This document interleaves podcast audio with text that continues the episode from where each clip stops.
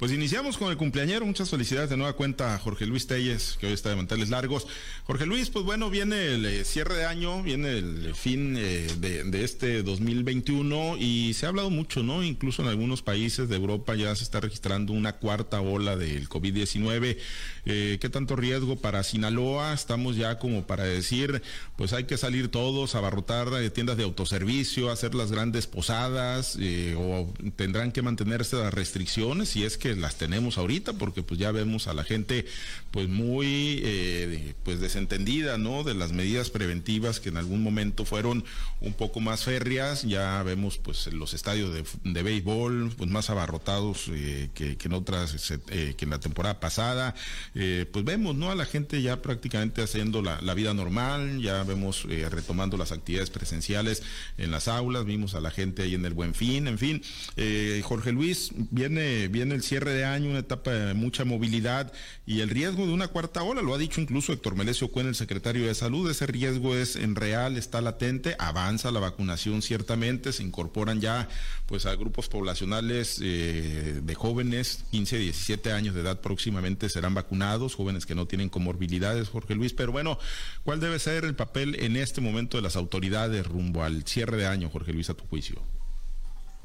Pues a mi juicio lo que a hacer las autoridades de salud empezando por el propio gobernador del estado, un llamado a redoblar, a no dejar, a redoblar las medidas, a no bajar la guardia, como, luego dicen, a estar en sintonía con, con, esta enfermedad que, pues como tú lo has eh, dicho desde el principio, este, está azotando Europa, especialmente un país tan avanzado como lo es Alemania, que es donde prácticamente pues están ya sufriendo los, los embates de esta enfermedad y les están llamando a restricciones incluso a personas que ya están vacunadas. Aquí en México y en Sinaloa, pues no es la excepción, se ve un relajamiento absoluto de las medidas. Hay que hacer notar que ciertamente el uso del cubreboca, ojalá ya llegara para quedarse. Estamos viendo cómo el cubreboca sí se usa sistemáticamente, eh, sobre todo en espacios eh, cerrados. Yo veo a la gente por las calles con su cubreboca. Em, únicamente pues a los restaurantes, ¿no? La gente consume alimentos, pues ahí naturalmente se los tienen que quitar, pero sí veo que el uso del cubreboca está cundiendo y ojalá esto sea para siempre, ¿no? Por lo demás, no veo restricciones de ninguna índole. En los restaurantes ya no se guarda la sana distancia, salvo, salvo algunas excepciones. los estadios, como tú dices, aquí en Culiacán la gente va poco, no va poco, no creo que sea por, porque no quiere ir, sino porque el equipo no gana como ganó el año pasado, entonces eso ahuyenta a la gente, yo creo que más bien es por eso, y no porque se esté cuidando de las restricciones, pero te digo, yo creo que el gobierno debe estar muy pendiente y tener muy consciente de lo que sucede en Europa, inevitablemente sucede aquí. ¿Cómo pasó la primera vez? Empezó en España, en Italia, en Alemania, en Francia, inevitablemente llegó a México y rápidamente lo superamos, ¿no? No fuera fútbol porque ahí nos quedamos siempre, ¿no? Pero lo superamos en cuanto al número de casos y pues esto va a pasar. Yo digo inevitablemente va a pasar. Es cierto que las, eh, la, la, vacunación ha avanzado, ha avanzado mucho en Sinaloa. Tenemos mucha gente vacunada, incluso con las dos dosis, pero mi duda es si esas restricciones si esos casos que están ocurriendo, que se están reportando de Alemania, son únicamente entre la gente no vacunada o entre la gente que ya se vacunó. Si es entre la gente vacunada, pues entonces estamos fritos, ¿eh? Porque pues de qué nos ha servido entonces estarnos cuidando y estarnos vacunando si estamos expuestos al mismo riesgo. Vamos a ver, tiene el gobierno que tomar precauciones, decirle a la gente, hey, cálmense, no caigan en tanto relajamiento porque esto viene y viene feo. Ya lo dijo la propia autoridad de Alemania que esta, primera, esta cuarta ola es incluso mucho más complicada que la primera. Vamos a ver, ojalá y no, hasta ahora los números que nos da el gobierno estatal a través de la Secretaría de Héctor Cuen, parece que la cosa está tranquila, pero esto cambia de un día al otro. ¿eh? Pues sí, sí, es muy cambiante el tema del COVID, chiquete, y no hemos eh, dado muestras en nuestro país, o por lo menos nuestras autoridades, las encargadas del diseño de las políticas públicas y de atención a esta pandemia, pues no, no han dado muestras, ¿no? De, pues de aprender en cabeza ajena, como se dice coloquialmente, ¿no? De lo que ha venido ocurriendo en otras partes del mundo antes de que llegue a nuestro país, ¿no? Eh, han sido golpeadas otras regiones y finalmente, pues no se toman esas precauciones que sí te da el tiempo, esas oportunidades que sí te dan pues los ejemplos que están surgiendo en otras eh, regiones. ¿En esta ocasión será diferente, Chiquete, o de plano vamos a seguir en la misma línea? Yo me temo que vamos a seguir igual. Hay que recordar el primer caso que se dio en Sinaloa. Es de una persona que viajó a Italia. Viajó cuando estaba estallando el problema de la pandemia. Y a pesar de eso, México no tomó medidas para los viajeros de esa naturaleza no hubo ninguna cuarentena, no hubo ninguna restricción. El que iba a Italia, donde estaba el foco más, más fuerte, podía ir y volver y podía moverse libremente por toda la República. Tenía unos cuantos días de haber regresado a México. Creo que el señor vivía en Pachuca o vive en Pachuca. Y de ahí se vino a Culiacán. Y ahí empezó la, historia esta del COVID en Sinaloa. Entonces, pues era fácil relativamente eh, tomar medidas para evitar estas circunstancias, sin embargo no se tomaron. No solo no se toman hoy, vamos viendo al presidente sigue sin usar cubrebocas, excepto cuando va a la Casa Blanca. Ahí sí se tuvo que alinear y se puso su, su máscara. Vamos viendo a los gobernadores, prácticamente ninguno la usa. Vamos viendo incluso una gobernadora que dijo que ya hay que acabar con eso del cubrebocas y la distancia y el distanciamiento social la gobernadora de Campeche, Laila Sansores.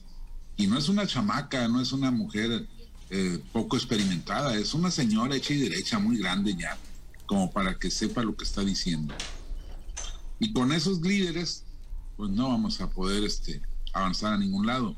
En, en Sinaloa las cuentas que nos presenta Cuen, que antes cuestionaba mucho, ahora son todavía más optimistas, pero a nivel nacional ya este, se detuvo la caída en el número de contagios y ya hubo un repunte. Después de una cadena muy larga de caídas sistemáticas en esas cifras, otra vez fue hacia arriba, lleva, lleva dos días con más, con más eh, contagios que los días anteriores.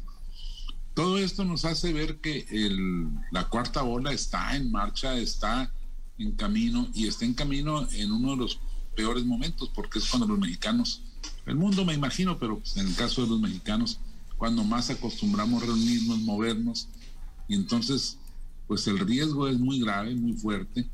Esperemos que haya prudencia pues, en la sociedad, porque en las autoridades no, no la estamos viendo. Están, por el contrario, cada vez más enfocados en impulsar eh, una apariencia de recuperación económica, porque eso es lo que da más votos que, preocuparse de veras por, por detener los riesgos de la, cuarta ola. Bien, pues, eh, pues sí, una, una cuarta ola que está latente, Altagracia, y que pues significa un riesgo importante, ¿no? Y no nada más para, para la economía, para la salud, sobre todo, obviamente, el que, pues pese a que hay un avance en la vacunación, pues sí se pueda, la sí la movilidad pueda, pues provocar, ¿no? Un, un disparo en los casos de COVID-19. Bueno, es un hecho que el COVID llegó para quedarse y lastimosamente las autoridades no han sabido cómo encontrarle la solución a este contagio que, no ha parado. O sea, finalmente nos damos cuenta que de repente aparecen en las cifras que publica la autoridad este, repuntes y lo único que hacen es presentar una excusa diciendo que esto es una, un asunto de casos no, no anunciados o no mostrados eh, para su conteo y realmente lo único que deja que a ver es la incapacidad que se ha tenido en el manejo simplemente de las cifras. Ya no hablemos del contagio o, de las eh, estrategias que se hubieran presentado desde el inicio de la misma. Yo tuve la oportunidad de salir de Sinaloa este fin de semana pasado y me di cuenta que hay, no nada más es en Sinaloa el problema, sino por ejemplo yo estuve en, en el estado de Jalisco y allá, si aquí vemos cómo hay relajamiento por parte de la ciudadanía, y cómo hay movilidad excesiva en ciertos puntos de la ciudad, pues estamos viendo que en los otros estados también existe esta, esta movilidad excesiva, exagerada, y que lo único que está haciendo es poner en riesgo a la sociedad. Las autoridades lo que les importa en estos momentos es tener medidas recaudatorias que les llenen las arcas municipales o las arcas estatales para poder hacer, eh, pues quizá los programas o, seguir con el plan de gobierno que tienen establecidos. Eh, vimos cómo eh, con el solo hecho de denunciar la apertura de los estadios, la gente se desbordó hacia esos estadios y están asistiendo no nada más personas adultas, sino también jóvenes y niños para tener estas actividades recreativas. Lo único incongruente es que a los, lo hemos dicho también, es que los padres de familia prefieren llevar a sus hijos a los estadios, prefieren asistir a centros comerciales, inclusive a fiestas familiares o fiestas de locales, pero las escuelas siguen vacías. Los maestros siguen con la, con la negativa de asistir a clases presenciales, pero el contagio en este eh, renglón de la sociedad pues no ha, no ha parado. ¿Por qué? Porque la movilidad es mucha creo que aquí es una conveniencia la que se ha aplicado tanto de la sociedad, por no decir también que le conviene al gobierno seguir teniéndonos como nos tiene, eh, de alguna manera como obnubilados o, adormecidos con otras cosas, pero la, todo lo que se esconde detrás de esto, según mi leal saber y entender, es medidas recaudatorias, medidas cómo hacerse llegar de recursos. Lo que no quepe en las autoridades debe de caber en la sociedad. Hemos visto también cómo hay muchas personas que siguen haciendo uso del cubrebocas, siguen haciendo uso de la sana distancia, también el uso del gel o incluso tener, si tienen alguna reunión, tenerlas con las, con las medidas de sana distancia, con las medidas de salud, pero como vemos también cómo hay incongruencia, cómo hay incluso insensatez de algunas personas que van por la vida sin el cubrebocas, eh, negándose a usarlo o incluso negándole la posibilidad a otros de hacerlo o tratando de, extender esa eh, cultura del no hago caso, del, mejor me volteo y, no, no atiendo esas medidas, diciendo y fomentando como, como, como si fuera el cubrebocas, hasta incluso usarlo una, una forma de avergonzar al otro o una, una forma de sometimiento. Lo vemos en el primer mandatario de este país y cómo es secundado por gente que le son eh, afines y leales en todo lo que digan, aunque esto sea un disparate me parece a mí verdaderamente incongruente que, el presidente solo porque va a otro país utilice el cubrebocas, pero cuando está en nuestro país pone el mal ejemplo y anda por la vida pues esparciendo virus y recibiendo también, como si esto no fuera peligroso en una economía tan endeble como México. Aquí lo único que se tiene que hacer es pedirle a la ciudadanía que se cuide sola, porque creo que otra ola de contagios con la misma intensidad que sufrimos las anteriores, creo que México ya no está para poderla resolver. Vemos los hospitales todavía con problemas serios en el caso de los del personal que no le han sido cumplidas las promesas que se le hicieron aún en una etapa de tanta emergencia como la que vivimos y cómo también este se han eh, se han juntado con otras deficiencias que tienen, cómo sigue habiendo ese protocolo de ayudar al que ellos quieren y dejar por fuera al que pues no les afín cómo se sigue viendo que hay pues manifestaciones todavía en la calle de ese personal de salud que otrora se les dijo que eran héroes y ahora parece que se les tacha con la bandera del neoliberalismo, con la bandera del amiguismo y, pues vamos a seguirlo viendo, me parece a mí verdaderamente desastroso que estemos en esta situación. Aquí, así que el llamado es a seguirnos cuidando y, no olvidar que quizás el cubreboca no lo es todo, pero pues ya tenemos el cubreboca, el gel, la sana distancia, las vacunas y sobre todo pues cuidar el distanciamiento social. Pues ya tenemos el librito, ya tenemos el librito y si en las autoridades no cae la prudencia y la sapiencia para poder implementar las medidas, pues bueno, hay que cuidarnos nosotros, ¿no? Ante la eventual cuarta ola del COVID-19. Bueno, antes de, bueno, otro otro tema, chiquete, eh, ahora que arranca la cuarta semana de, administración, ahora sí se termina el conflicto, ya está pues trascendiendo, ¿no? Que bajó la señal Héctor Melesio Cuenojeda, eh, vámonos, eh, bajamos la, la guardia y los regidores del Paz le van a aprobar sus propuestas al químico Benítez. Sí, ya declaró el dirigente formal Víctor Corrales Burgueño que van a arriar banderas, que van a aprobarle las propuestas al químico.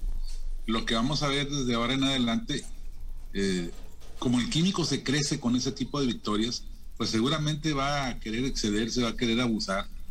Y, pues vamos a ver si, si la, la indicación es sumisión total o, es saber cómo, cómo resultan las cosas. Es una, una situación rara, difícil esta, No, no, no entiende este señor presidente municipal que hay que hacer política, no hay que cumplirse los caprichos. Pues ya dijo que está dispuesto a inmolarse, ¿no? También eh, para... Así es, ¿eh? a perder la vida si es necesario. Si es necesario. Jorge Luis, pues bueno, cuarta semana de gobierno, un conflicto que duró tres semanas, al parecer, digo, no se ha hecho la sesión de cabildo para oficializar los nombramientos y las, eh, con las propuestas del químico Benítez, pero ya, pues ya se está dando a conocer, ¿no? De que se bajó la instrucción a los regidores del Paz de darle luz verde al químico Benítez. Yo tengo una situación muy extraña, ¿no? La de de origen, no viene viciada, de origen, porque de acuerdo con la, con la ley, con la ley estatal electoral, el químico Benítez eh, únicamente podría ser eh, reelegido por el, por el PAS, o sea, por, el, por, por, Morena, porque le establece claramente que para que un presidente, un diputado se reelija, tiene que ser por el mismo partido que lo postuló en, en, el periodo original, salvo que haya renunciado públicamente al año y medio de, su, de, su, de la gestión siguiente, hasta donde el químico no lo hizo. A mí siempre me ha parecido extraño cómo es que cómo es que se, se, eliminó, cómo es que se virló esta posibilidad, porque legalmente él debía, ser, debía haber sido postulado por Morena. Creo que no lo hizo porque, y que debe saberlo mucho mejor, porque hubo ahí algún castigo, algún conflicto interno, fue acusado de, de, alguna conducta inmoral y que por eso no lo postulaba Morena. Entonces sale el PAS a postularlo. Nunca he entendido yo por qué, por qué este se, se acató esa, esa disposición. Eh, sin embargo, así lo fue. Y ahora el Paz se agarra de eso, ¿no? Para decir, pues, que, que gracias al Paz el, eh, eh, químico es presidente municipal, cosa que el Paz, que, cosa que el químico rechaza categóricamente. Viene viciado desde el principio, hay una serie de omisiones ahí. Una vez que el químico vuelve a ganar, como lo hizo de manera muy clara, hay que reconocer que de manera muy clara, de nueva cuenta, pues se siente él que los votos no fueron los del Paz que fueron los de Morena y que por eso no tiene por qué él darle concesiones más allá de las normales a Morena. Tú, Juan Pablo, has de recordar que el día de la toma de posición de Rocha, cuando lo entrevistó altavoz ahí en, en, la previa, él dijo que ya había hecho dos ofrecimientos a Morena, al Paz y habló de dos direcciones, de, según eran muy importantes y que estaba en manos de, del Paz aceptarlas o no aceptarlas para que no hubiese conflicto. Pues sin embargo, esto ha seguido y bueno, termino con que si esto se arregló, como me estoy enterando en este momento, pues seguramente fue porque una intervención del gobernador, que el día de hoy está en Mazatlán, que ofrece una semanera al tipo López Obrador eh, fuera del estado y en Mazatlán, y seguramente va a ser un tema pues muy recurrente el tema de Mazatlán en esa conferencia que da hoy, creo que en el, creo que allá en el parque industrial, ¿no, Chiquete? Sí. La zona portuaria. Sí, y sacarle, bueno, seguramente bueno, ya como parte del gabinete, pues sacándole un poquito de presión hoy con la presencia ahí de, Rocha va a ser tema, pero pues ya sacándole presión al, al conflicto y pues habrá palabras, yo me imagino, de reconocimiento, ¿no? Ahí de, parte del gobernador Rocha para Héctor Meldecio Cuen o para el partido sinaloense. Bueno, pues ya, ya veremos Altagracia, pues se termina el conflicto o es apenas el arranque de pues un trienio bastante, bastante tortuoso ahí entre el químico y el partido sinaloense creo que el químico no le va a bajar de tono a este, a este tipo de situaciones, se van a seguir presentando en Mazatlán. Y lo, lo, lo peor del caso es que encuentra eco en otras personas, en este caso pues el partido sinaloense, pero no creo que sea el último, no creo que vayan a terminar las valentonadas del, del químico. Y sobre todo no creo que, que, le dejen pasar muchas tampoco los, los regidores que ya mostraron de qué madera están hechos. Y sobre todo a quién sí le hacen caso y a quién no le hace caso. Aquí lo que me parece grave es que eh, tenga que acudir el gobernador del, estado dos veces ya para tratar este tema, o por lo menos es lo que se lee entre líneas, que tuvo que, poner un golpe en la mesa el gobernador, no una, sino dos o tres veces, no sabemos exactamente cuántas fueron, pero por lo que vemos a, a larga distancia es que pues hoy que se presenta la semanera, que se presenta otra vez una gira de trabajo por el sur del, del estado por parte del gobernador, bueno, pues que se, se les pidió, se les exigió o se les sugirió, hablando políticamente, que tenían que dirimir estas diferencias. Me parece que el químico Benítez va a seguir siendo la piedra en el zapato para el, para el gobernador del estado y sobre todo tenemos el secretario incómodo en la figura de Héctor Melesio Cuen, que no va a cesar en su afán de seguir construyendo un proyecto político para el 2024.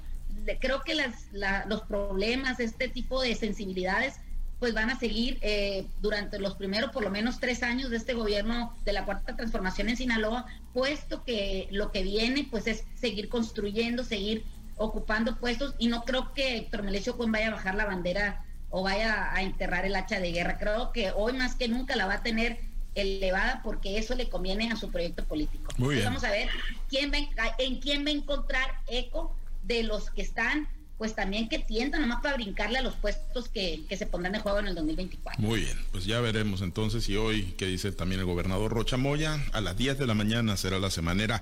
Hoy se venía realizando a las 9, hoy será a las 10 ahí en el puerto de Mazatlán. La va a poder seguir a través de la fanpage Noticiero Altavoz. Nos despedimos, muchas gracias Altagracia, excelente inicio de semana. Un abrazo a la distancia, Jorge Luis, y espero que lo apapachen mucho y le regalen muchas cosas. Gracias. Gracias, Jorge Luis. Excelente día. Pásala muy, muy bien hoy en tu cumpleaños.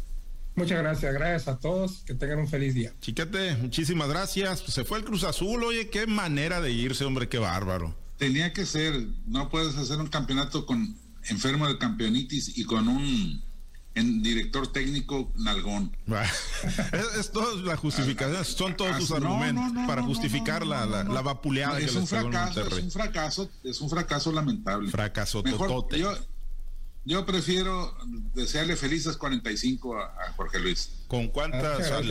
45. Hoy que llegan los 45, sí, que que la pase muy bien. Muy bien, pues felicidades a Jorge Luis Telles. 45 más.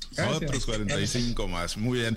Gracias eh, a todos, compañeros. Muchas felicidades a Jorge Luis. Nos despedimos. Muchas gracias a los compañeros operadores en las diferentes plazas de Grupo Chávez Radio. Alberto Armenta por su apoyo en la producción y transmisión de Altavoz TV Digital. Se queda en la mazorca. Hay buena música para usted. Nosotros invitarlo a que se mantenga conectado con nosotros en nuestro portal www.noticieroaltavoz.com. Soy Pablo César Espinosa. Le deseo a usted que tenga un excelente y muy productivo día. Usted ha escuchado Altavoz en Red Sinaloa con Pablo César Espinosa. El noticiero de Grupo Chávez Radio.